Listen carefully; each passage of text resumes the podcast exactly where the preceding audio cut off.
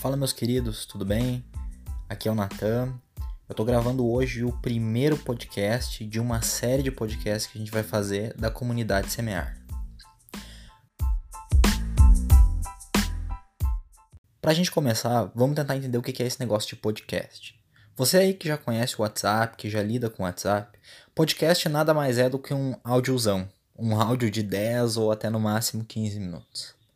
A nossa ideia, pessoal, é, com esse podcast, ter um conteúdo adicional para o estudo de célula. Então, a gente vai estar tá falando um pouco mais aqui sobre o que, que a gente vai estar tá falando durante essa semana nas células.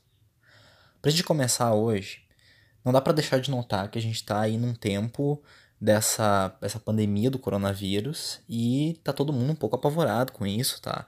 Uma série de coisas acontecendo e esse momento significa um monte de coisas. Mas tem uma coisa que por vezes a gente não nota. Sabe, as pessoas elas estão ficando mais em casa. E a gente vinha aí uh, falando sobre um tema de pregar o evangelho, pregar a palavra. Então a gente teve um primeiro estudo em que a gente trabalhou sobre a necessidade da gente pregar a palavra tempo e fora de tempo. Depois a gente começou a falar um pouco sobre qual é que é a mensagem que a gente prega, né? A mensagem que envolve a criação de Deus, a rebelião do homem, a redenção pela vinda de Jesus. E agora a gente está dentro de casa. Só que dentro de casa a gente também tem que pregar a palavra. Então nessa semana a gente vai falar na célula sobre pregando a palavra de Deus dentro de casa. O nosso estudo de célula ele começa com uma pergunta e ele coloca: se uma semana toda fosse gravada em sua casa e exibida no culto, será que seria um bom filme? E eu te pergunto, como é que você se sentiria se uma equipe toda fosse na sua casa e gravasse você e a sua família interagindo durante uma semana toda, 24 horas por dia e fizesse um filme disso? E esse filme fosse exibido no culto. Como você se sentiria? Você acha que seria um bom filme? Você acha que seria um sucesso? Que seria um fracasso? Uma vergonha? Um motivo de felicidade? Ou vamos pensar de outra forma. Se gravassem o mesmo filme, sem áudio, e daqui a 100 anos as pessoas descobrissem esse filme, será que elas conseguiriam perceber que você é um cristão olhando para isso? O que eu quero pensar a respeito disso é como é que estão as coisas dentro da tua casa? Como é que estão as coisas na tua família? Como é que anda a pregação da palavra de Deus dentro da tua casa? O nosso estudo tem dois textos principais e eu quero ler eles com vocês. O primeiro deles é Deuteronômio, no capítulo 6, dos versículos 4 ao 9, e ele diz assim: Moisés estava falando para a galera: Ouça, ó Israel, o Senhor, o nosso Deus, é o único Senhor. Ame o Senhor, o seu Deus, de todo o seu coração, de toda a sua alma e de todas as suas forças. Que todas estas palavras que hoje lhes ordeno estejam em seu coração. Ou seja, ame a Deus e que essas palavras permaneçam no seu coração. Ensine-as com persistência a seus filhos. Converse sobre elas quando estiver sentado em casa, quando estiver andando pelo caminho, quando se deitar e quando se levantar. Amarre-as como sinal nos braços e prenda-as na testa. Escreva-as nos batentes das portas de sua casa e em seus portões. Esse texto nos mostra com clareza que era dever de todo membro do povo de Deus espalhar a palavra. Sabe, Deus queria que a palavra dele se espalhasse. E um dos lugares em que essa palavra devia se espalhar, ela devia ser falada e ensinada, era dentro de casa. Olha só como ele coloca. Ele diz assim: ensine-as com persistência a seus filhos. Não parece isso que se falava uma vez ou outra, mas todos os dias. Também lá em 1 Timóteo, no capítulo 5, no versículo 8, Paulo escreve para Timóteo dizendo: Se alguém não cuida de seus parentes, e especialmente dos de sua família, negou a fé e é pior que um descrente. Sabe, pessoal, nesse tempo, com os crentes dentro de casa, a gente começa muitas vezes a se deparar com situações que a gente não se deparava antes. Algumas pessoas elas evitam entrar em contato com os problemas dentro de casa. E aí a gente tem e aí a gente tem uma coisa bem conhecida por todos já, que é aquele irmão que fora de casa ele é uma benção. Na igreja, ele é um exemplo. Ele serve todo mundo, ele se envolve na obra, ele ajuda quem precisa, ele prega a palavra, ele ora muito bem. Mas quando esse irmão entra dentro de casa, parece que alguma chave vira na cabeça dele e ele se torna um monstro. O amor daquele irmão parece que fica na porta, a misericórdia daquele irmão fica na porta, a compaixão fica na porta, tudo fica na porta. Ele grita, ele briga, ele não ajuda, ele não se importa, ele não faz nada. Fora de casa é uma pessoa e dentro de casa é outra pessoa. Sabe, meu querido? Se existe um lugar em que você pode ser chamado de crente de Araque, é dentro de casa. O problema não é ser chamado de crente de Araque dentro de casa. O problema não é descobrir que você tem um problema dentro de casa. O problema justamente está em ignorar isso, está em ignorar as dificuldades que a gente tem dentro de casa. Enquanto a gente continuar fingindo que está tudo bem, enquanto a gente continuar tentando pintar o quadro melhor do que ele está, as coisas não vão se resolver. A melhor abordagem é encarar diretamente os problemas e as situações dentro de casa. Tenta fazer comigo um exercício de pensamento, por exemplo. Tenta imaginar o que é uma família de acordo com aquilo que a Bíblia traz. A Bíblia, claro, não nos descreve exatamente como é uma família, mas ela nos dá vários princípios.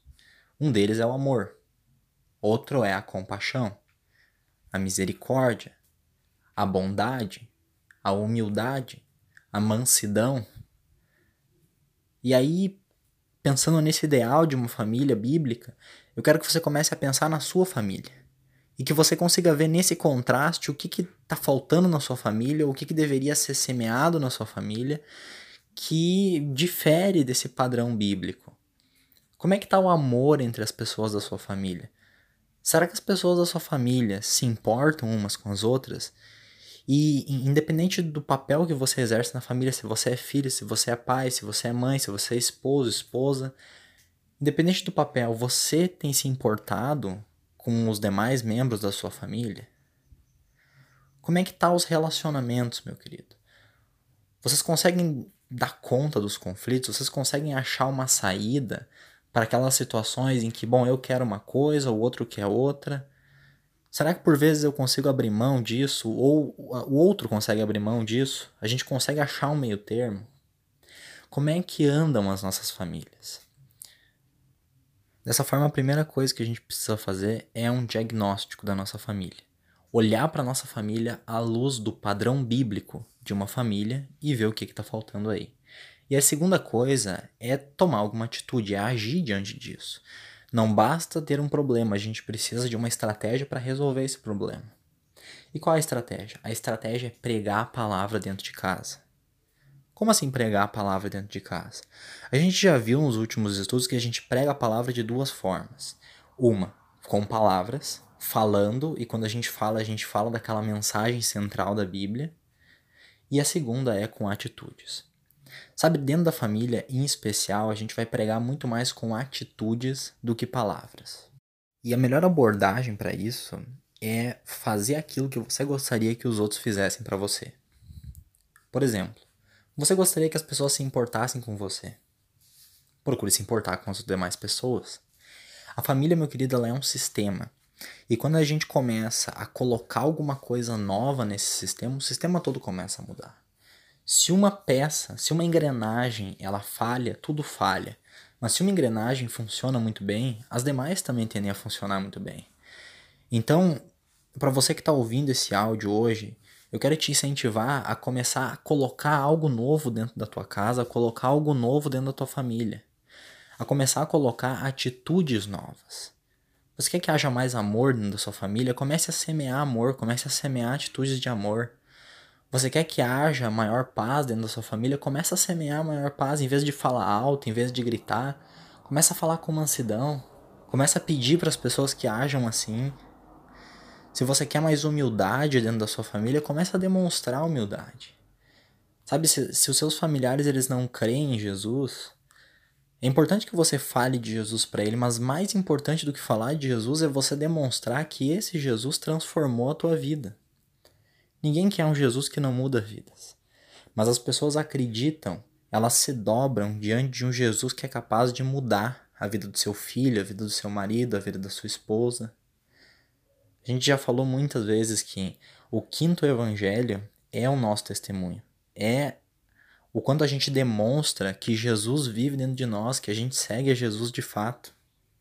E uma outra abordagem para a gente começar a mudar as coisas dentro de casa é explicitamente pregar a palavra. Quero te perguntar uma coisa. Quantas vezes por dia sua família se reúne para orar? Quantas vezes em uma semana a sua família se senta junto para ter um momento em que alguém traz uma palavra. Eu quero te incentivar hoje a começar a colocar isso, a começar a trazer isso para dentro de casa. Começa a reunir o pessoal antes de almoçar ou em algum momento de noite. Começa a dizer, o pessoal, vamos, vamos ter um momento de oração. Se coloque, faça uma oração. Incentive a oração em família. Incentive a oração em família pelos propósitos, pelos objetivos. Até mesmo, principalmente o coronavírus agora é um motivo de oração para a gente estar tá em família orando. E também traga uma palavra. Você lá do, do seu momento com Deus, uma palavra que Deus traga no teu coração, do momento que tu tá junto com Ele, traz essa palavra para tua família.